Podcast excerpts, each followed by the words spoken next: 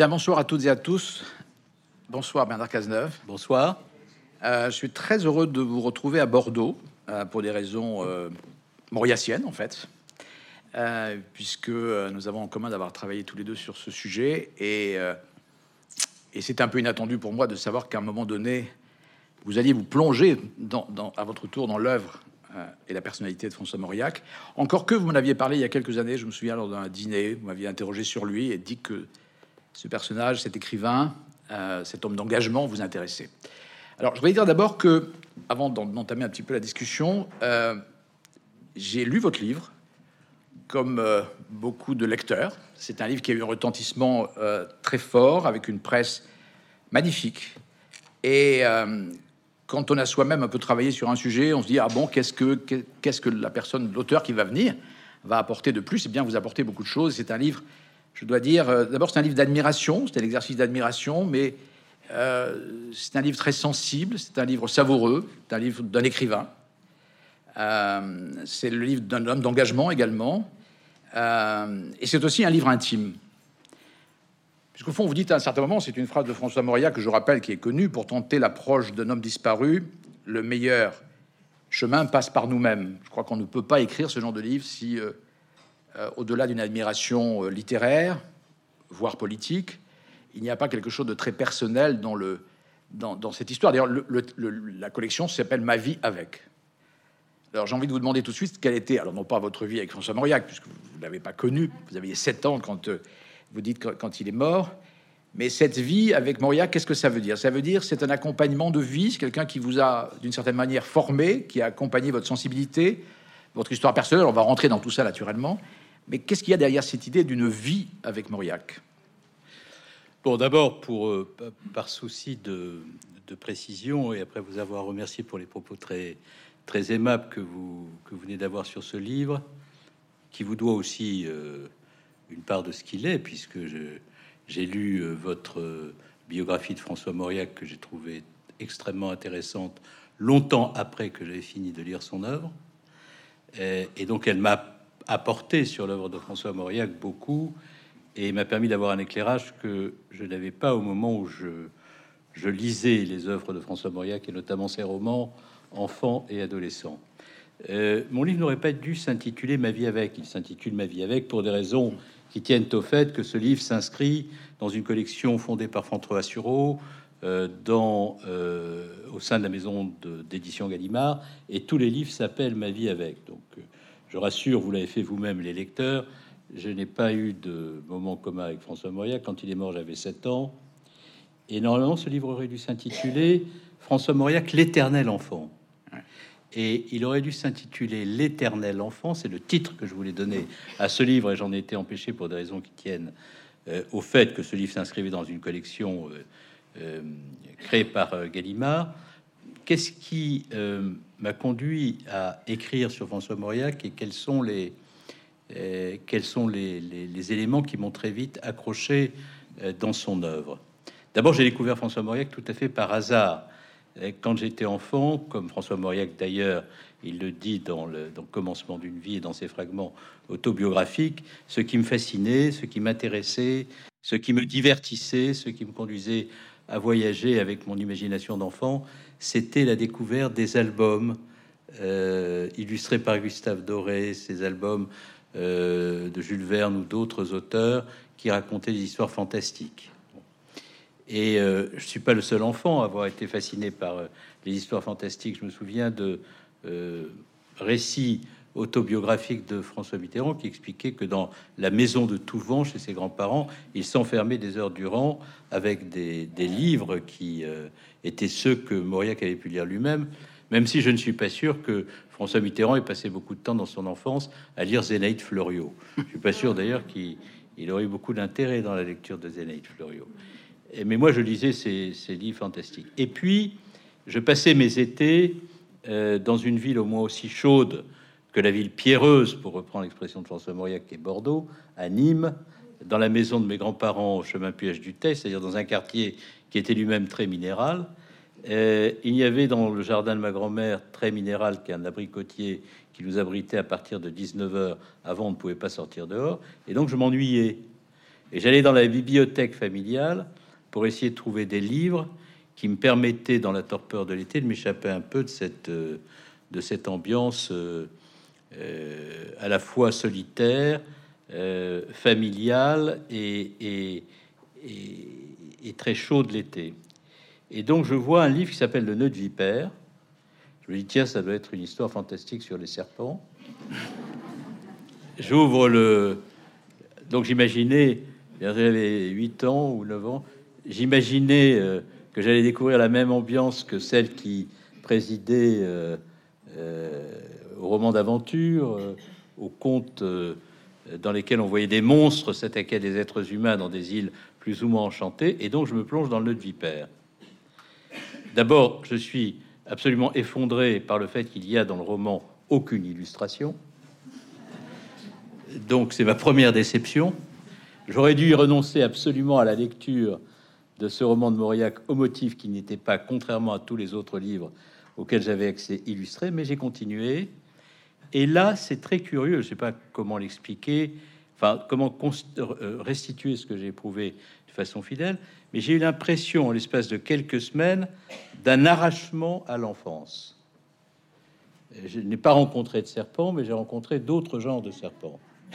Il y a des personnages emmurés, euh, euh, confie dans, dans le ressentiment et la haine. Le personnage principal est un personnage qui vit euh, une véritable tragédie, c'est-à-dire qu'il va vers un, destin qui sera pour lui euh, tragique au sens propre du terme, puisque il laissera incarner dans lequel il dira toutes les horreurs qu'il pense sur autrui et notamment ses enfants et les siens, alors même que ces horreurs qu'il pense d'eux rien, ne sont rien d'autre que ce qu'il pense de mal sur lui-même plus que sur son entourage, mais son entourage ne gardera de lui que cet écrit. Donc il partira en, ayant laissé une trace assez plus proche, qui est très différente de ce que fondamentalement il pouvait penser d'eux, et euh, en réalité très proche de ce qu'il pouvait penser de lui-même. Mais personne parmi ses, héritiers euh, ne sera en situation de le comprendre. Alors ça, bien entendu, à l'âge de 9 ans, je ne le comprends pas, mais je comprends qu'il y a une intensité, qu'il y a un secret, qu'il y a une dureté, qu'il y a des passions qui consument. Et ça, euh, moi qui n'ai jamais beaucoup aimé l'enfance, qui me suis toujours beaucoup ennuyé, euh, et dès le plus jeune âge, avec euh, les jeux d'école, les jeux de société et la balle au chasseur, pour reprendre l'expression de Mauriac, et je suis immédiatement entré dans un monde qui, lui, m'a beaucoup plus intéressé et m'a immédiatement plongé dans toute une série d'interrogations sur le monde des adultes. Et donc, un peu comme Mauriac, d'ailleurs, dans son enfance, je me suis mis à les écouter, à les épier. Et comme je n'étais pas en situation de comprendre tout ce qu'il pouvait se dire, je me suis mis à imaginer des tas choses les concernant. Et je dois dire que ça a beaucoup occupé mon temps on ne peut pas dire en même temps que Mauriac finalement se soit ennuyé pendant son enfance. Il fuit un certain monde, une certaine société, mais cette enfance va le nourrir complètement. L'enfant espion, c'est l'homme, effectivement, le garçon qui espionne tout ce qu'il voit autour de lui. Mais cette nourriture d'enfance, ça rejoint quelque chose qui vous dont vous parlez dans votre, dans votre livre, c'est la poésie. Je pense qu'on ne peut pas comprendre Mauriac si on ne revient pas aux sources de la Hure, bien sûr, et à, à ces sources poétiques finalement, qui sont les siennes. Ça, c'est très vrai. Ça m'a sans doute beaucoup marqué, mais ça m'a beaucoup marqué sans pour autant que je saisis ce moment où je le vivais, ce qui serait de nature à me marquer durablement.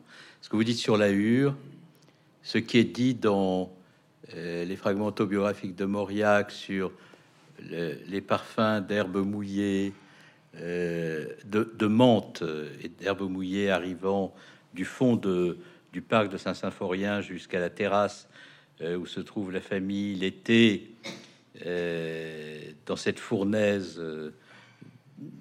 dont il parle inlassablement et admirablement, tout ça qui renvoie en même temps à une grande sensualité dans la relation avec la nature. Il a toujours eu peur du procès en panthéisme parce que pour lui, la nature, qui n'était pas première, était quand même la première source de ses inspirations. Elle était à l'origine aussi d'une relation sensuelle à la fois au vent, au parfum, au paysage. Tout cela crée euh, une matière poétique euh, qu'il va accumuler au fil de sa jeunesse et qui le conduira lorsque il enverra son, premier roman, son premier poème, pas lui-même d'ailleurs, je crois que c'est Paul Bourget qui enverra le texte à Barès, à recevoir de Barès une lettre dans laquelle Barès dira Vous êtes un grand poète, etc. Et, et Mauriac en sera très fier. Donc cette matière est une matière éminemment poétique.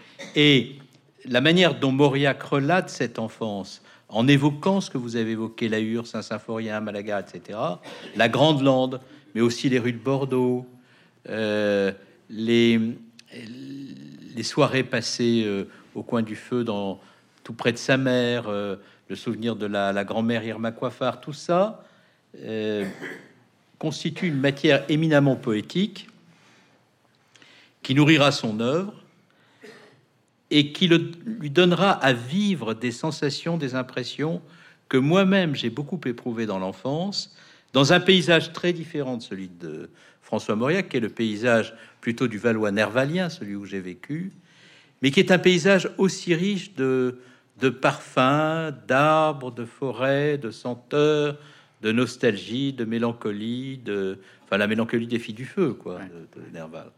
Donc ça, ça m'a beaucoup imprégné, et c'est un lien très fort avec Mauriac, parce que ce qu'il a éprouvé dans l'enfance, à travers l'accumulation de ses souvenirs, constituant une matière poétique, et ce que j'ai éprouvé dans ma propre enfance, dans la fréquentation des paysages nervaliens, ou euh, des rues pavées de senlis, euh, ou euh, de l'impression que me donnaient ces remparts infranchissables de, cette ville historique et capétienne, dans laquelle on vivait, comme semble-t-il dans le Bordeaux de l'époque de Mauriac, au milieu d'une bourgeoisie fermée et un peu confite dans ses, dans ses principes et dans son conservatisme. On peut dire qu'il a été un peu libérateur pour vous?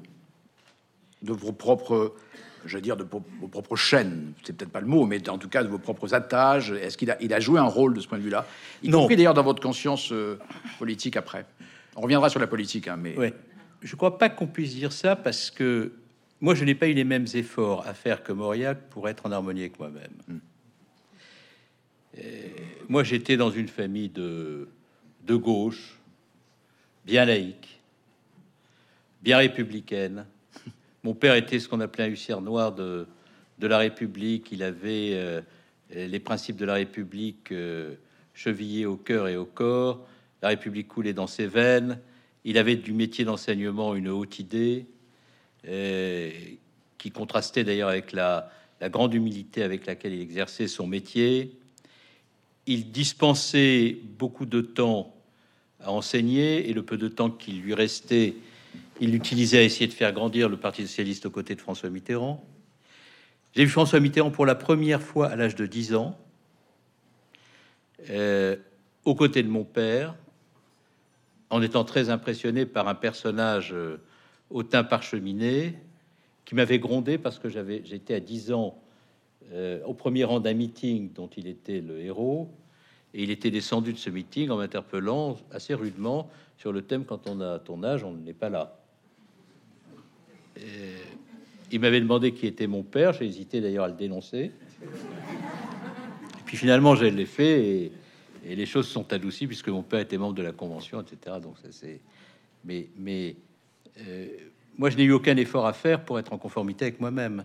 mais qu'est-ce qui vous a fasciné donc dans le fait que Mauriac lui-même ait eu tant d'efforts à faire? Bah, ce qui m'a fasciné, c'est les efforts qu'il avait à faire. Ouais. Ce qui m'a fasciné, c'est ce que signifiaient ces efforts. par rapport à la société? Non, ce qui euh, tout euh, tout ce qui avait constitué la culture et l'enfance de Mauriac aurait dû le conduire, ou aurait pu le conduire, pas aurait dû, aurait pu le conduire à être définitivement confit dans les principes qui résultaient de ce qu'il a appelé la conception euh, religieuse, enfin espagnole de la religion de sa mère, c'est-à-dire un mélange de traditionnalisme, de superstition, de conservatisme. Il décrit très bien, par exemple, la position prise par sa famille au moment de l'affaire Dreyfus, euh, en disant que beaucoup dans sa famille considéraient que Dreyfus était coupable, jusqu'à ce que l'oncle. Louis, C'est ça, jusqu'à ce que l'oncle Louis, qui inspirait le mystère Frontenac, vienne lui dire il est innocent. Et à ce moment-là, il acquiert la, conviction qu'il l'est. Mais il acquiert la conviction qu'il est innocent alors même qu'une seule personne, dans la masse de ceux qui viendront lui parler, le lui disent. Et il aurait pu être maurassien, il est plutôt du côté du sillon, de Marc Sangnier. Il aurait pu, euh, au moment de la guerre d'Espagne, prendre une position de fidélité au clergé catholique. Il prend une position de distance et de dénonciation de la position prise par l'Église et se range du côté des républicains espagnols. Et ce que j'aime fondamentalement chez Mauriac, c'est la liberté. C'est-à-dire le fait que l'on ne peut pas qualifier Mauriac en fonction de l'endroit d'où il parle, parce que le courage qui est le sien dans toute une série de situations nous conduit à le qualifier en fonction non pas de l'endroit d'où il parle, mais de ce qu'il dit. Et pour dire ce qu'il dit, compte tenu de ce qu'est son milieu, il faut un travail de recherche de la juste position. Il faut un travail de, détection euh, de la vérité. Et pour la trouver dans un contexte de confusion politique comme celui qui peut dominer sur certains sujets à l'époque, il faut euh, un courage considérable pour y parvenir. Et moi, ce que j'ai aimé chez lui, même si j'ai découvert à travers votre biographie qu'il n'avait pas été au bout de ce cheminement sur tous les sujets, c'est son extrême liberté. Il est libre de se dégager de son milieu pour dire ce à quoi il croit. Il est libre, mais en même temps, il est lié à des, racines, des origines. C'est pas par hasard qu'il revient toujours à Bordeaux, d'une certaine manière, alors qu'il a quitté Bordeaux de manière euh, assez fracassante pour des raisons multiples. Euh, c'est ça qui est assez beau chez lui. Au fond, c'est l'ambivalence. C'est peut-être la chose la plus qui est la plus créatrice chez lui, c'est qu'il n'est jamais totalement. Il y a la part du père. Vous avez parlé de, de, Louis, l'oncle, mais le père de, de, François Mauriac, que François Mauriac a à peine connu, était, euh, on va dire, un homme de gauche. Était un révolté, une sorte de, libertaire. Et le fait qu'il avalait une côtelette tous les vendredis devant sa femme ça. pour bien matérialiser. Oui, absolument. Il faisait exprès. Donc, je pense qu'il voit à ce moment-là, François Mauriac, le jeu des adultes aussi par rapport à ça, les contradictions finalement. Et il va s'en servir, mais il y a une contradiction, qui, il y a, il y a un élément qui sera jamais contradictoire chez lui, c'est sa foi et l'apprentissage qu'il fait de sa foi finalement, parce qu'il dépasse aussi les interdits, notamment, euh, enfin, sur le plan personnel, mais euh, les interdits de la religion, c'est pas la religion finalement, c'est le Christ, ou d'un moment qui est, qui est la référence suprême, je pense. Alors il y a beaucoup de sujets dans ce. Oui, oui, non, non, mais on discute librement. Mais je suis pas dans le rôle de l'interrogateur là, je suis un peu. Dans... Il y a beaucoup de sujets très intéressants. Alors comme on discute, vous allez me permettre d'en. Oui, oui, oui. Vous avez, vous avez l'habitude de répondre aux questions auxquelles vous voulez répondre, oui. Oui. J'ai aussi l'habitude de pas répondre aux questions qu'on me pose. Oui, c'est ça, oui, bien sûr. Vous arrivez à vos, vos réponses. Mais là, j'ai envie de répondre aux questions. C'est un sujet passionnant et il y a mille choses à dire, qui peuvent être d'ailleurs très utiles pour pouvoir ne pas répondre aux questions qu'on vous pose quand vous n'en avez pas envie sans avoir mauvaise conscience. D'abord sur la, la, la, relation à la religion.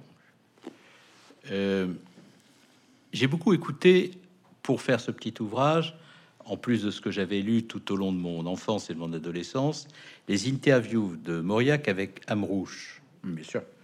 Euh, j'ai trouvé que c'était très intéressant ces interviews données par François Mauriac à Jean Amrouche. Et ce qui m'a beaucoup intéressé dans ces échanges, c'est la manière dont Mauriac présente sa, sa relation à la religion. Si l'on devait essayer de synthétiser les choses, la relation à la religion n'est pas négociable, c'est-à-dire qu'il n'imagine pas pouvoir vivre sans la foi et sans l'idée qu'il se fait du message universel du Christ. Je dirais ça comme ça, sans être sûr d'ailleurs, qu'en le disant ainsi, j'ai la rigueur euh, euh, universitaire, intellectuelle qui convient. Mais moi, le sentiment que j'ai, c'est qu'il est imprégné du message universel du Christ et qu'il reproche constamment aux chrétiens de s'en être éloignés et aux églises de l'avoir oublié. Et donc, son discours constant, c'est Moi, je suis un chrétien pour des raisons qui tiennent à ce que le Christ nous a enseigné de, solidarité, de principe, de valeur, qui renvoie à une dimension universelle de l'humanité, à une certaine conception d'altérité. Et je regrette que euh, le comportement de certains chrétiens et des églises les éloigne à ce point de ce message. Bon, donc il reste fidèle au message, et c'est en raison de la fidélité au message qu'il est parfois en orthogonalité par rapport aux églises ou, ou à une bourgeoisie conservatrice, etc. Bon.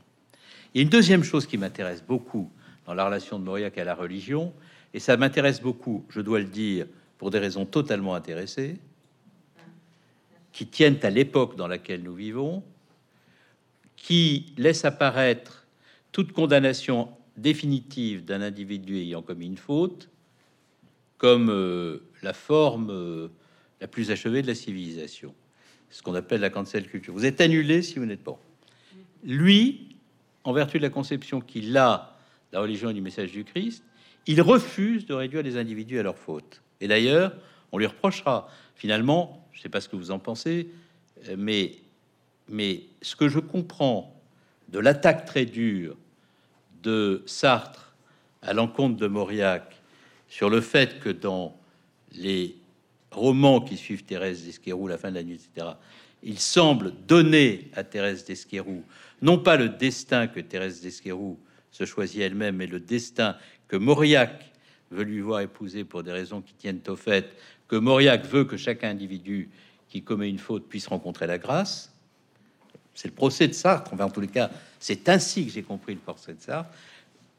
Je trouve Sartre très dur dans son procès parce qu'en réalité, ce que Mauriac ne supporte pas, et je trouve ça extraordinairement humaniste dans le dans, dans, le, dans, dans les valeurs que cela porte, dans la signification profonde que cela a, Mauriac ne supporte pas qu'on réduise les individus à leur faute. Et même si vous prenez les anges noirs, euh, l'épouvantable personnage euh, Gradère, il, est, il est épouvantable jusqu'à la fin où il, tout d'un coup, quand il s'apprête à mourir dans la maison, dans le presbytère du, prêtre, il, meurt presque en, ayant acquis euh, comme ça en quelques jours par euh, l'effet de la vie qui s'en va. Et, avec l'effet de la vie qui s'en va, la possibilité pour chaque individu de se retrouver avec ce qu'il y a en lui de plus profondément pur et humain, il se retrouve dans une situation assez comparable à ce prêtre en tout point exemplaire. C'est quand même très beau comme idée. Mais est-ce que c'est pas le reflet finalement de son propre débat entre le bien et le mal? Enfin, la, complexité du personnage explique ça aussi. Bon, il y, a, le sentiment d'injustice. Ça, il, le voit dans, sa famille, il le voit euh, dans sa ville, à Bordeaux, où ce serait été ailleurs, c'est la même chose d'ailleurs, dans une ville où il voit une certaine comédie sociale, le sentiment d'injustice, il est chrétien, il prend conscience de ça. Mais euh, en même temps, il y a un débat permanent chez lui entre ce qu'est le bien et le mal. Par exemple, vous dites qu'il reste fidèle à, sa religion, c'est un fait, en tout cas à sa foi. Au message universel. Au message universel, mais il reste fidèle d'une certaine manière à sa classe sociale. Et Dieu sait si cette classe sociale l'accuse de l'avoir trahi. Euh, donc c'est là où il y a finalement une liberté qui, qui se forme, au fond, chez cet homme-là, qui n'est pas acquise, mais qui se forme. Oui, mais ça, je trouve ça aussi très fort et absolument intéressant à mains égards, parce que cette idée que la liberté que vous décidez d'acquérir par l'exercice euh, intellectuel, par la réflexion personnelle et politique, doit vous conduire à jeter par-dessus le bastingage tout ce qui vous a été légué en héritage est une conception finalement très sommaire de ce, que, de ce dont l'humanité est capable et de ce que les parcours humains peuvent supporter. Euh, on transporte toujours avec soi les bagages, y compris ce dont on n'a pas voulu, ce que l'on n'a pas voulu emmener avec soi, et qui sont des bagages parfois très, euh, très lourds à porter, qui relèvent de l'inconscient des familles, des, non-dits, euh, des secrets, etc.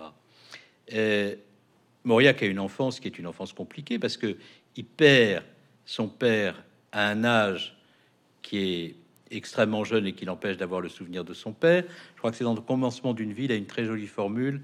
Il dit Ma grand-mère, que j'ai perdu quelques mois, c'est sa grand-mère, je crois, que j'ai perdu quelques semaines après mon père, elle, je la revois. Hmm. Un regret euh, de ne pas avoir pu euh, voir son père vivre quelques semaines supplémentaires, parce que si son père avait vécu quelques semaines supplémentaires, à l'instar de sa grand-mère, il aurait pu en avoir le souvenir. Il raconte ça dans Commencement de nuit. Il raconte aussi qu'il a parfois le sentiment, peut-être parce qu'il n'a pas connu son père, que son père va ressurgir et il dit qu'il quitte l'école de la rue du Mirail en courant, en ayant le sentiment que son père est revenu et quand il revient, il ne le trouve pas. donc il y a, je ne sais pas si ces récits sont le produit de l'imagination de l'écrivain, si accroissent euh, ou, ou, accentuent le sentiment qu'il a pu éprouver à l'époque. Mais en tous les cas, sur le plan romanesque, sur le plan littéraire, tout ça est quand même très intéressant. C'est son imaginaire qui se constitue à travers, le, très beau. travers l'absence. Et ce que j'aime chez Mauriac, par-delà l'idée de euh, la relation au message universel du Christ, la critique de ceux qui le trahissent, euh, la liberté acquise par le courage de la position personnelle et de la juste position, c'est que tout ce qu'il a pu faire de courageux à l'encontre de son milieu, en le décrivant parfois de façon cruelle, avec cette pointe qu'il utilisera aussi dans le bloc-notes lorsqu'il veut être terrible à l'égard d'un certain, nombre d'acteurs qu'il juge avec le regard de l'entomologiste, ce euh, regard-là ne l'empêchera pas de rester dans la fidélité et la tendresse à l'égard de l'endroit d'où il vient. Complexité des êtres, mais vous savez, si je prends un autre personnage compliqué et qui relève d'un autre domaine qui est celui de la politique, François Mitterrand. François Mitterrand, il, explique tout au long de sa vie avoir pris une distance considérable à, l'égard de sa propre famille qui était conservatrice pour devenir ce qu'il est devenu, mais à aucun moment on ne l'a vu euh, divorcer de cette famille, ni des auteurs que sa mère aimait. Bien sûr. Vous voulez dire qu'il est resté un peu plus à droite qu'à gauche? Non, je veux dire par là, je veux dire par là que le fond euh, culturel euh, qui était le sien n'a pas été abandonné par lui au motif qu'il avait décidé de s'en affranchir par l'exercice de sa propre liberté. Et Mitterrand, d'ailleurs, quand, Mitterrand lui-même disait les choses ne sont jamais noires et blanches, elles sont toujours grises, ça voulait dire aussi, il ne faisait pas référence simplement à une période qui était celle de la, de, Seconde Guerre mondiale, euh, sur laquelle il avait été interrogé. Et il faisait référence également à la complexité des êtres, euh, à, la, l'accumulation euh, des sentiments, des expériences qui se sédimentent de façon plus ou moins significative pour chaque individu en fonction de son parcours et qui font la richesse de l'humanité, la complexité de chacun. Hmm. Il y a quelque chose d'ailleurs, le lien entre François Mitterrand et, François Mauriac existait à travers euh, Robert Laurin. Robert Laurin, qui était un jeune cousin de, François Mitterrand, que Mitterrand avait connu euh, à Paris, dans un, euh, que Mauriac avait connu à Paris, pardon, au moment où il est arrivé. Et puis après, il y a eu des, quelques lectures, et puis il y a eu, il y a eu la mère, je crois, de, François, de François Mitterrand, qui était une lectrice de Mauriac. Mais c'est un sujet sur lequel je voulais vous interroger, parce que je n'ai pas d'informations sur ce point. J'ai compris que la mère de François Mitterrand était une lectrice de François Mauriac par Robert Laurent, parce que Robert Laurent était le frère de la mère de François Mitterrand. Et lorsque Robert Laurent meurt à l'infirmerie du lycée Henri IV à l'âge de 18 ans, alors que Mauriac est lui-même au 104 de la rue de Vaugirard, 104 de la rue de Vaugirard où Mitterrand ira 20 ans après, je crois, ou 25 ans après, c'est François Mauriac, me dit-on, je ne sais pas si c'est exact, qui va informer la famille Mitterrand de la, mort de Robert Laurent. Et c'est à ce moment-là que le lien entre François Mauriac, me dit-on, et la mère de François Mitterrand se crée. Est-ce que vous, non, avez... j'ai pas d'informations là-dessus. Ce qui me, ce qui m'intéresse quand même dans la, dans la euh, au-delà de cette question à laquelle je ne, je, ne, je ne, sais pas répondre, mais les raisons pour lesquelles euh, finalement ça nous ramène à la littérature, ça nous ramène à la politique, parce qu'au fond on peut pas dissocier les deux chez Mauriac. L'intérêt qu'il peut porter aux êtres au-delà de leurs idées, de, ce qu'ils sont. C'est de regard perforant qui va faire que, par exemple, sur quelqu'un, on parlera d'autres hommes politiques après, mais sur quelqu'un comme François Mitterrand, tout l'oppose à François Mitterrand. Euh, enfin, tout l'oppose. Le gaullisme l'oppose, c'est le moins qu'on puisse dire. Euh, il n'empêche qu'il y a ce que vous avez très bien souligné tout à l'heure, ce sens aussi Au fond, il disait il n'y a pas de justice sans charité. C'est quand même une phrase qu'on devrait répéter en ce moment beaucoup, je trouve. Euh, il n'y a pas de justice sans charité, c'est-à-dire sans, tout de même faire attention peut-être à la possibilité qu'il n'y ait pas qu'une culpabilité chez quelqu'un. Et donc il va, il va finalement s'intéresser au cas de François Mitterrand pour des raisons multiples d'ailleurs, parce que il trouve aussi qu'il ressemble à un personnage de, peint par le clou, par, euh, personnage de la Renaissance, mais il trouve c'est un Florentin, donc tout ça l'intéresse. Au fond, on peut dire, est-ce qu'on peut dire de François Mauriac, c'est un homme, c'est un romancier? Au fond, c'est un journaliste romanesque, c'est un romancier en politique. Enfin, les deux peuvent pas être dissociés de toute façon, notamment dans le regard qu'il porte très tôt sur ses contemporains, qui va l'accompagner en politique, mais qu'il a déjà nourri dans son œuvre romanesque, au fond, puisque, euh, au fond, toute son œuvre romanesque est tirée de ce qu'il observe. Euh, et il va l'observer en politique après. C'est vrai. Moi, ce que j'aime le plus chez Mauriac, c'est qu'il ne supporte pas les médiocres. Il ne supporte pas. Et il les détecte. Mais il peut aimer les faibles. C'est autre chose. Oui, bien sûr. Bah, je sais bien que c'est autre chose. Non, mais c'est autre chose, bien sûr. C'est je veux dire, il n'aime pas que les gens qui ont réussi, loin de là. C'est pas ce que j'ai voulu. Non, non, j'ai compris. Quand je parle des médiocres, il y a un très grand nombre de médiocres parmi les gens qui ont très bien réussi. Et c'est avec eux que Mauriac est le plus cruel. Bien sûr, bien sûr. Jamais avec les faibles. Quand je parle de la médiocrité, je parle de médiocrité particulière, c'est la médiocrité de ceux qui, appartenant à l'organisation politique qu'il aurait aimé soutenir, parce qu'elle correspondait à finalement la conception qu'il a de la relation entre le message universel du Christ et l'organisation de la société, je veux parler de la démocratie chrétienne, constatant leurs errements, leurs manquements, leur affaissement, il parle, quand il évoque le MRP, du tramway nommé pouvoir. Dans le bloc-notes, on voit Bidot accroché au gris du Quai d'Orsay tellement il aime le pouvoir. Quand il évoque Joseph Laniel, qui est quand même pas le plus grand président du Conseil de la quatrième République, il dit il y avait du lingot dans cet homme-là. C'est cette médiocrité dont je parle.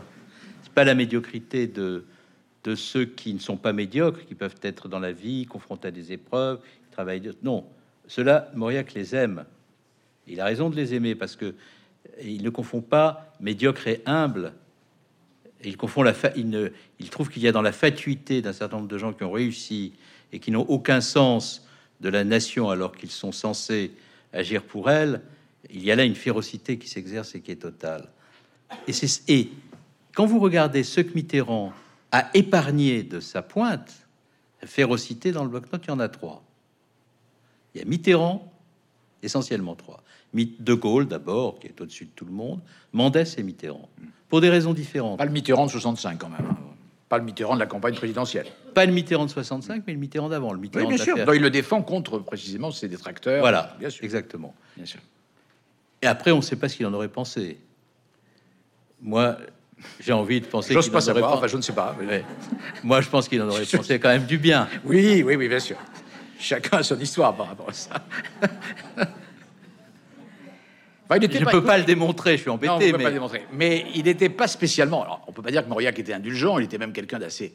Il était très assez rancunier. il y a une phrase de lui qui dit beaucoup de choses. Il disait je, je ne suis pas rancunier, mais je me souviens des dates. Oui. Cette phrase extraordinaire. Donc, il se souvient de tout.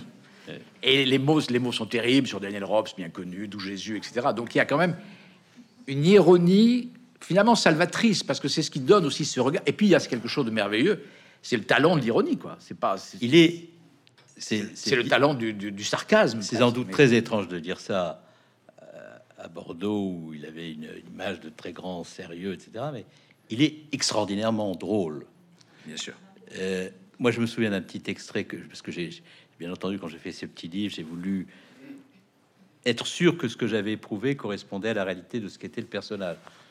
Comme j'avais aucune certitude dans la matière, je voulais pas me tromper, parce qu'il y a d'éminents euh, spécialistes qui avaient écrit des choses excellentes sur lui, donc je voulais pas euh, écrire de bêtises. J'ai essayé de me plonger dans tout ce qui avait pu être euh, diffusé au sein des archives de l'INA ou dans les archives radiophoniques où on entendait parler Mauriac. Et j'ai il y a un petit extrait qui m'a énormément amusé, c'est Mauriac parlant de Kafka. Vous l'avez cet extrait en tête? Oui, oui, oui, je me souviens très bien. Je me souviens pas de la formule, mais il y a une formule très drôle. Le journaliste lui dit bon, vous aimez quel Il aime le journal, mais pas les romans. Oui, c'est ça. Alors il dit, il dit, j'aime beaucoup. Euh, pour moi, un roman doit être praticable. Alors le, journaliste, qui est, si je me souviens bien, euh, euh, du Maillet, lui dit c'est quoi euh, un roman praticable? Alors Mauriac dit un roman praticable, c'est un roman dans lequel on peut sortir et entrer librement. C'est un roman dans le, qui ne vous enferme pas. Alors elle lui dit bon, mais euh, par exemple, est-ce que vous pourriez nous parler d'un roman qui n'est pas praticable? Alors il dit oui. Pour moi, par exemple, ce qui est absolument épouvantable, c'est les, romans de Kafka. Alors j'ai adoré l'homme Kafka, les, les correspondances de Kafka, le journal de Kafka, mais les romans de Kafka, je les ai lus une fois, mais je ne les lirai pas deux fois, parce que je déteste les cauchemars.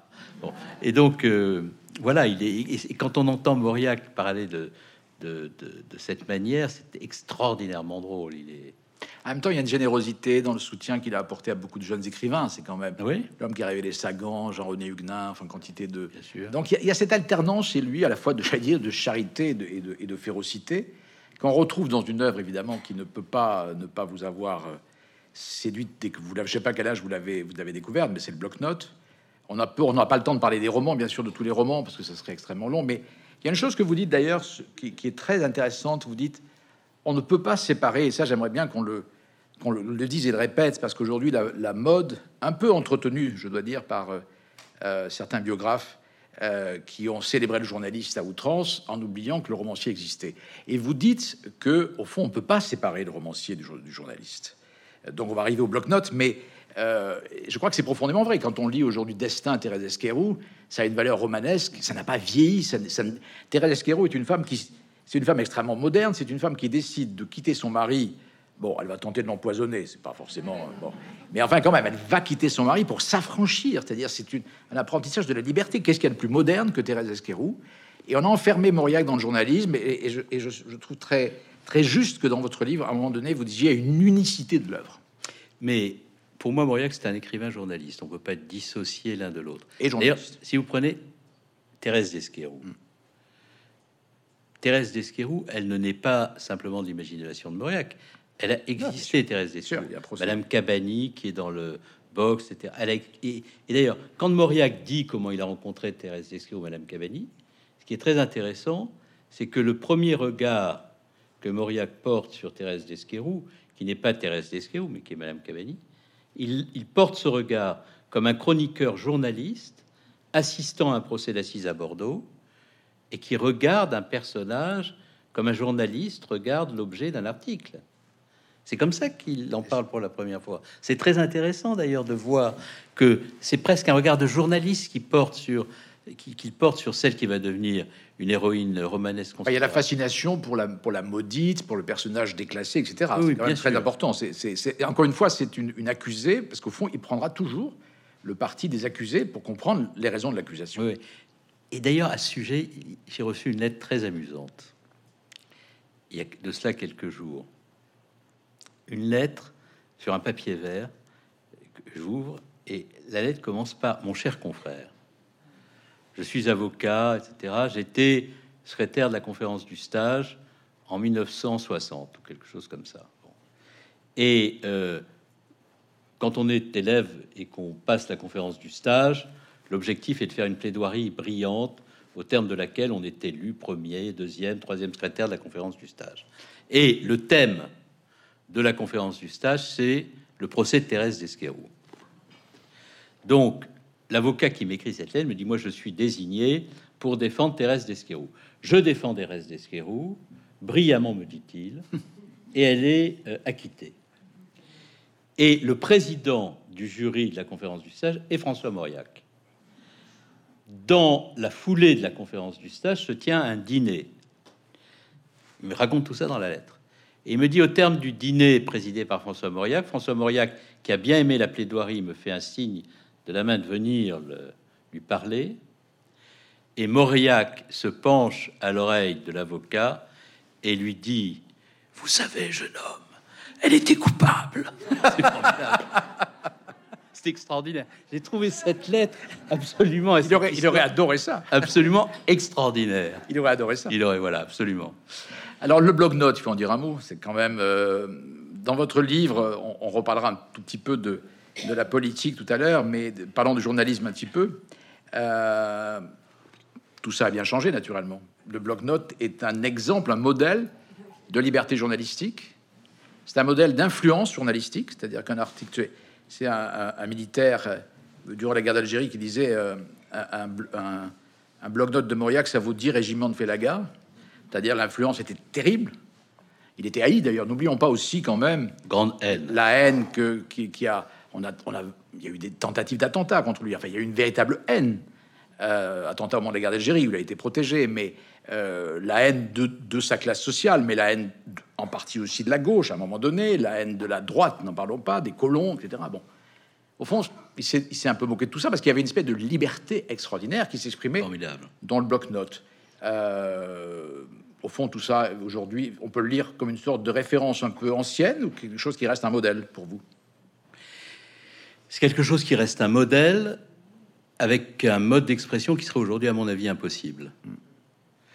Parce que la pointe euh, euh, qui conduisait Mauriac à, à dresser des portraits extraordinairement cruels de ceux qu'il regardait, qui étaient justes, mais absolument cruels, serait, à mon avis, très difficile à écrire dans un monde qui a beaucoup gagné en méchanceté, beaucoup perdu en liberté et un talent. et en talent. Bon. Vous voyez, par exemple, vous avez vu la phrase sur le canuet qui est quand même terrible. Ah, bien sûr. les dents- Non, mais ce qui est extraordinaire, c'est qu'aujourd'hui. je sais pas si vous pouvez écrire ça aujourd'hui. Non, mais il y a une phrase qui revient tout le temps d'ailleurs et qui fait que Mauriac, au fond, n'aurait pas pu faire de journalisme. euh, que je trouve une phrase absolument stupide. On ne s'attaque pas au physique. Vous savez cette phrase. Bon, comment voulez-vous faire le portrait de quelqu'un si vous, si vous ne parlez pas de son physique? Or, au fond, alors ça ne veut pas dire s'attaquer. Je, je comprends ce qu'on veut dire, c'est-à-dire on va pas dénigrer quelqu'un sur son physique. Mais Mauriac part du physique. Les dents blanches, vous parlez des dents blanches de Le Canuet. Là, il dit euh, quelque chose du genre euh, son sourire m'est insupportable jusqu'à son nom, le canuet, Oui, qui, qui donne un son désagréable à mes oreilles. C'est quand même pas. euh, Mais c'est tellement, c'est tellement drôle. c'est c'est très drôle, mais c'est très méchant. Bon. Ben oui. Mais ça a l'air de vous amuser quand même beaucoup. Ça, ce qui m'amuse chez Mauriac, c'est c'est le côté micro-mégaz, vous voyez. C'est- C'est-à-dire quelqu'un qui regarde. Il y a, une dimension euh, micro-mégaz regard- regardant la Terre à partir de Sirius. C'est-à-dire que il introduit à l'égard de la réalité le décalage ironique. On retrouve ça aussi un peu parfois chez Lankalevitch, l'ironie. L'ironie qui est féroce. Vous parliez tout à l'heure de Daniel Robs, euh, d'où Jésus, c'est d'une férocité totale. Mais cette férocité-là, elle n'est pas sans objet. Elle introduit avec le sujet une distance qui permet de faire apparaître ce qu'il y a d'absurde euh, dans les comportements, les manières d'être ou le monde dans lequel on vit, et qui n'apparaît pas spontanément comme tel si l'ironie fait pas de l'exercice de la mise à distance. Et ça, je trouve ça très intéressant parce que c'est le contraire de la pensée conforme, de euh, la facilité de la bien-pensance. Il y a une, mise en distance permanente par l'ironie du sujet que Mauriac observe et qui, euh, le fait apparaître finalement comme ce qu'il est. le travail que fait Mauriac est extraordinairement honnête, même s'il est féroce. Et je pense qu'il y a quelque chose de, salutaire dans le travail fait par Mauriac, parce que euh, si ces portraits n'avaient pas été là, si ces comportements n'avaient pas été décrits pour ce qu'ils sont, les combats qu'il a menés sur la décolonisation, sur la guerre d'Espagne, sur l'Éthiopie n'auraient pas pu avoir la force qu'ils ont eue. Comment un homme de comme vous, on vient un petit peu à la politique, comment un homme comme vous, qui est donc plutôt qui est né, qui est né à gauche, euh, Et qu'il est demeuré. et qu'il est demeuré, j'allais finir la phrase, franchement. Non mais je fais Non, attention. non, mais il peut y hein. avoir une incertitude, nous sommes d'accord. En tout cas, un homme de gauche et qu'il est demeuré euh, peut comprendre euh, qu'un homme comme François Mauriac, qui vient de la droite, pour simplifier les choses, mais enfin on peut dire globalement qu'il vient d'un milieu de droite, même si son père était plutôt à gauche, ait pu si peu se tromper par rapport à tant de gens de gauche de son époque. Qu'est-ce qui explique qu'il soit le premier, un des premiers à prendre les positions qu'il a prises euh, Alors, il y avait des gens de gauche, bien sûr, avec lui. Je ne dis pas que je ne dis pas ça, mais c'était assez original de voir un homme venant d'où il venait euh, pour défendre euh, des valeurs qui étaient des valeurs chrétiennes, mais s'engager comme il l'a fait au moment de la guerre d'Espagne, au moment de la guerre d'Éthiopie, au moment de la résistance. Et sur les guerres coloniales, sur, en tout cas sur, la période coloniale. Comment vous expliquez cela? Au fond, il bouscule tous les, schémas. Vous dites, je suis de gauche et je le suis demeuré. Je crois que Mauriac n'aurait pas pu dire, je suis de droite et je le suis demeuré. Euh, Je pense qu'il a, il y a quelque chose chez lui qui est de l'ordre de l'ambivalence, sans doute, mais aussi d'une liberté profonde, qui, est- qui dépasse, qui transgresse tous les, clivages politiques. Bah, moi, l'explication que j'ai de cette euh, force-là, c'est la manière dont il vit sa foi. Oui, c'est ça. Je pense qu'une grande explication de cette liberté de Mauriac vient de, du fait que sa foi est arrimée euh, au message universel du Christ et que ce que le Christ euh, porte euh, par son discours, par, enfin par son discours, par, euh, par ce que signifie le parcours du Christ sur le plan de la, la pensée universelle et la boussole de François Mauriac, qu'est-ce qu'il guide profondément. Et donc c'est en fonction de la dimension universelle euh, du discours du Christ qu'il euh, euh, qu'il prend ses positions. Oui, mais il bouscule, y compris l'Église, sur la question. Bah oui, parce Les que positions de l'Église sur la guerre d'Espagne, on sait ce qu'elles sont. Oui, mais précisément parce que ce qu'il dit, là c'est très net quand il écrit sur ce sujet, il dit vous avez ce que vous faites est inacceptable en tant qu'institution humaine, en tant que clergé, parce que ce que vous faites est très loin de ce que le message du Christ aurait dû vous dic- enfin vous dictait de faire. Et ça c'est assez simple comme raisonnement. C'est très fort, c'est très fort, et ça le conduira tout au long de sa vie à prendre sur la décolonisation, sur la guerre d'Espagne, etc. Des positions qui seront très. Vous savez qu'il il sera aussi sur ces sujets en opposition, y compris avec la presse vaticane. Bien sûr. Bon, il, il, il, il y aura des, des conflits terribles entre Mauriac et l'Observateur Romano sur des tas de sujets qui sont des sujets qui concernent le positionnement de l'Église catholique. Donc, pour moi, ce qui explique cela, c'est euh, la relation que Mauriac entretient avec le discours universel du Christ. Alors, pour faire un parallèle entre quelqu'un de gauche et qu'il est demeuré, euh, on, peut, on peut demeurer de gauche sans pour autant euh, cautionner tout ce que la gauche peut commettre d'erreurs à travers ses, ses alliances, ses choix, etc.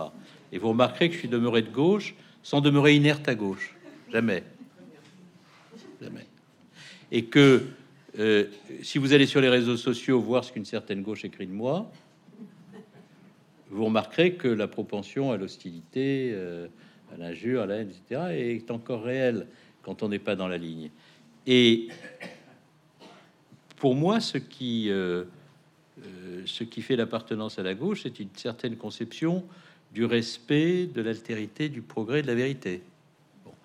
Euh, et euh, ce qui fait aussi la force de la gauche à laquelle j'appartiens, et c'est ce qui me fait aimer Mauriac, c'est que la gauche à laquelle appartient ne juge pas les gens en fonction de l'endroit d'où ils parlent, mais elle juge les gens en fonction de ce qu'ils disent. C'est très différent. Et quand je lis le discours de 1939 pas le discours, mais la lettre écrite par Torres sur Bloom en 1939, qui est abjecte dans son contenu euh, et qui euh, présente Bloom comme euh, un monsieur trop littéraire, trop bien habillé, qui représente la bourgeoisie dans la main molle, etc. je me dis qu'il y a une certaine gauche qui s'est souvent trompée dans l'histoire et qui s'est souvent trompée dans l'histoire parce qu'elle avait oublié d'écouter ce que les gens disaient, ce qu'on t'entend de euh, regarder l'endroit d'où il parlait. Bon, je pense que s'ils avaient moins regardé l'endroit d'où parlait Staline et s'ils avaient davantage entendu ce que Staline disait, ils auraient été plus lucides à l'égard de ce qu'était le stalinisme. Beaucoup se sont trompés. Au fond, ce qui est extraordinaire chez lui, sans vouloir tomber dans les loges ou le dithyrambe, mais je, il serait difficile de citer une erreur de jugement politique durable chez Mauriac. Je dis durable parce que sur la guerre d'Espagne, par exemple, les premiers, même sur Vichy d'ailleurs, parce que souvent on m'opposait quand je disais. Euh, Ou sur Mussolini. Euh, sur Mussolini. Bon, Vichy, c'est vrai que Mauriac, les premiers temps, est, un peu dans l'admiration du maréchal Pétain. Bon, il était à l'académie comme lui, enfin, il y a quelque chose, et puis c'est quand même le vainqueur de Verdun. Et puis arrivent les persécutions euh, antisémites, et là, il bascule très très rapidement. Il y a toujours un déclencheur extraordinaire qui, vous avez raison, c'est la référence à sa foi, chaque fois. Et toujours. Que doit faire un chrétien par rapport à, à, aux lois de Vichy, par rapport aux persécutions euh, euh, en Éthiopie, par rapport à la guerre d'Espagne. Bon. Et en même temps, il est toujours en porte-à-faux, parce qu'au fond, il est un peu seul dans ce, discours-là. Puisqu'une grande partie de l'Église ne le suit pas, beaucoup de chrétiens ne le comprennent pas. La gauche le trouve parfois, euh, dit, des choses que la gauche pourrait dire, donc il a quelque chose d'un peu encombrant. Et la droite, finalement, lui reproche ces, ces écarts. Oui, mais ça, vous voyez, Jean-Luc Barré, moi, j'ai appris de mon parcours politique que lorsque vous cherchez la juste position, vous êtes condamné à être seul la plupart du temps. Ben, vous n'êtes pas seul, regardez. Non mais on est avec des amis à Bordeaux, je crois. C'est quand Pierre Mendès France monte à la tribune de l'Assemblée nationale en 1954 pour lancer la décolonisation, il n'y a pas beaucoup de monde autour. Et mais ouais, mais il, a, il recherche à ce moment-là, Mendès France, la juste position. Quand le général de Gaulle prend la décision qu'il prend en 39, il y a, et en 40, il n'y a pas beaucoup de monde qui l'accompagne. Donc, tous ceux qui cherchent à distingue ces gens-là des autres, une certaine... oui, mais si vous cherchez la juste position, non pas par une manifestation de psychorigidité qui vous conduit à prétendre être seul détenteur de la vérité face à, euh, à la multitude, mais si vous cherchez systématiquement par un effort d'exigence intellectuelle, de réflexion, de documentation. Parce que Mauriac se documente beaucoup. Il voit beaucoup de monde quand même sur la question marocaine, par exemple. Il voit du monde, il fait des conférences, il reçoit des gens. Donc si vous documentez, si vous cherchez par l'effort intellectuel, par la réflexion, par l'introspection, à tirer la, la, la, position la plus juste d'un contexte qui est parfois extraordinairement complexe et confus, vous condamnez souvent, pas toujours, à être extrêmement seul. Surtout si vous faites de la politique. C'est votre sentiment aujourd'hui? Bah, mon sentiment aujourd'hui. Pour vous? Ah, pour moi? Oui. Bah, quand je décide de quitter mon parti parce qu'il fait une alliance qui. Je pars tout seul, hein, ça vous a pas échappé. Euh, mais une fois que vous êtes parti et vous avez commencé à dire des choses, il y a des gens qui vous rejoignent. Donc ils sont de plus en plus nombreux à se manifester. Mais euh, et donc je ne me sens pas seul, mais il m'est- arrivé souvent, dans des circonstances particulières, de prendre des décisions en les prenant seul parce que euh, parce qu'elles correspondaient à ce que je pensais, à l'analyse que je pouvais faire des choses et que tout en moi m'indiquait qu'il fallait prendre le risque euh, de dire ce que je croyais, quitte à le dire seul. Quand, quand cette alliance a été faite avec une formation politique dont j'estime qu'il est légitime de condamner le positionnement, et que je l'ai dit avec sincérité et sans calcul, et que j'ai pris la décision de quitter une organisation politique dans laquelle j'étais depuis 35 ans et dans laquelle mon père avait été tout au long de sa vie, ça m'a fait très mal, mais j'ai quitté cette organisation, non pas parce que j'avais cessé d'être socialiste, je l'ai quitté parce que j'avais décidé de continuer à l'être, c'est tout à fait différent. Et donc j'ai pris cette décision tout seul. Je- vous n'avez pas vu des... D'ailleurs, les socialistes eux-mêmes se, se sont empressés de faire des déclarations convergentes pour dire, mais il est parti tout seul. Ça vous a pas échappé. Mais C'est vrai d'ailleurs. Est-ce que vous, au fond, ce livre, vous l'avez écrit aussi pour des, bon, vous l'avez écrit pour des raisons, je l'ai dit, personnelles, euh, liées à votre enfance, à votre histoire, à vos lectures, à vos admirations.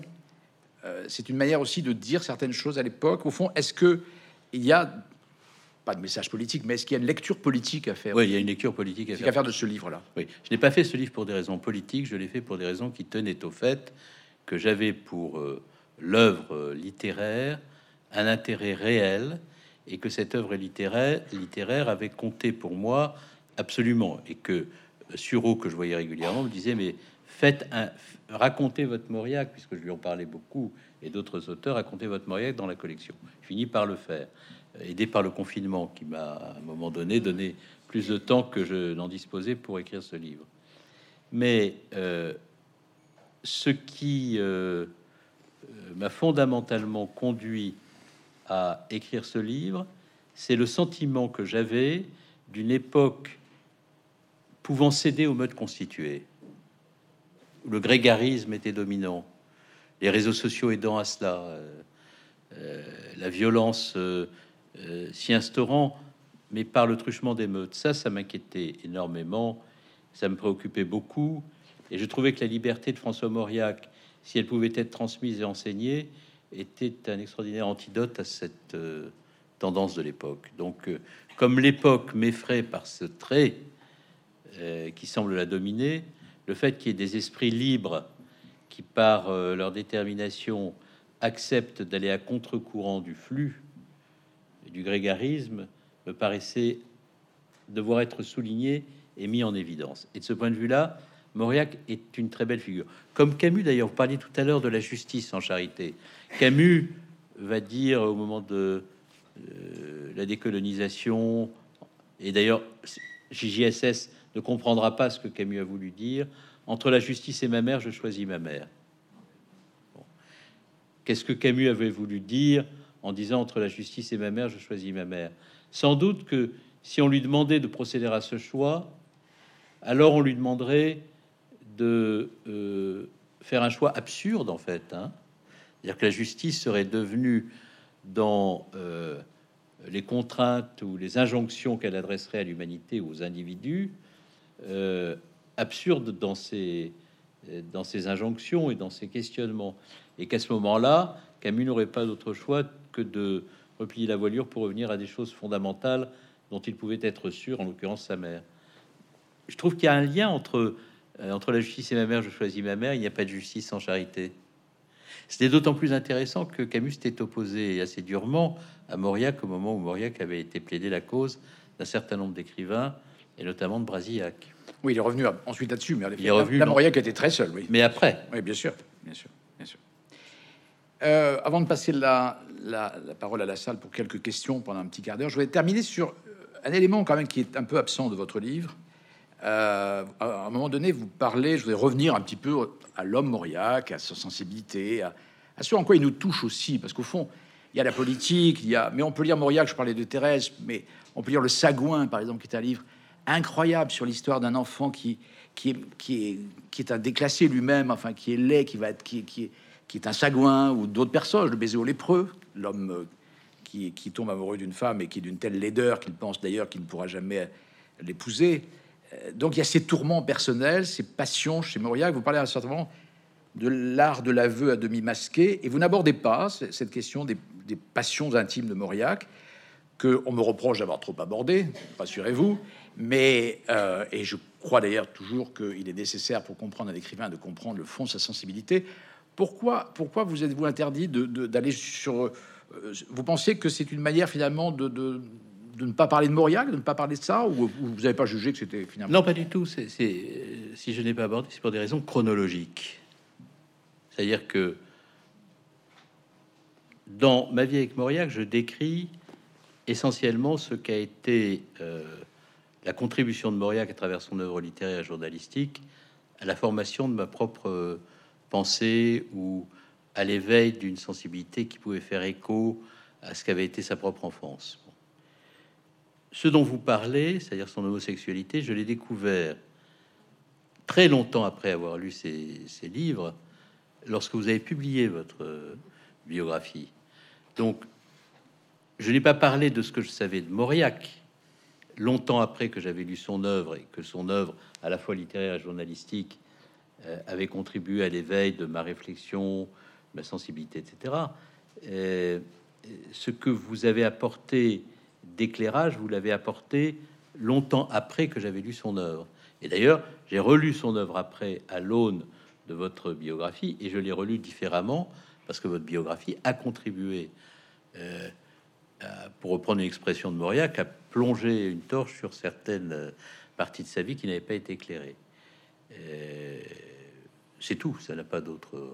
Mais au fond, est-ce qu'on ne peut pas retenir de Mauriac enfin, Le dernier livre de Mauriac, enfin l'avant-dernier, puisque le dernier n'a été inachevé, c'est ce qu'il y a de beau chez Mauriac, je trouve, c'est l'adolescence, l'adolescent d'autrefois.